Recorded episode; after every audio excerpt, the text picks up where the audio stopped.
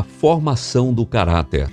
E Daniel propôs no seu coração não se contaminar com a porção das iguarias do rei, nem com o vinho que ele bebia. Portanto, pediu ao chefe dos eunucos que lhe permitisse não se contaminar. Daniel 1:8.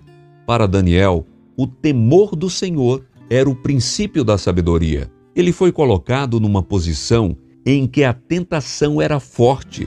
Daniel poderia participar das práticas debilitantes e corrompedoras dos cortesãos ou resistir à influência degradante. Ele preferiu esta última linha de conduta. Assentou em seu coração não corrompesse com as condescendências pecaminosas com que era posto em contato, quaisquer que fossem as consequências. Um caráter puro é tão precioso como o ouro de Ofir. Sem pura, imaculada integridade, ninguém poderá jamais elevar-se a uma posição honrosa. Nobres aspirações e o amor à justiça não são, porém, hereditários. O caráter não pode ser comprado tem de ser formado por diligentes esforços para resistir à tentação. A formação de um caráter íntegro é obra da vida inteira e é o resultado de meditar com oração e em ligação com um grande propósito. A excelência do caráter que possuis tem que ser o resultado do vosso próprio esforço.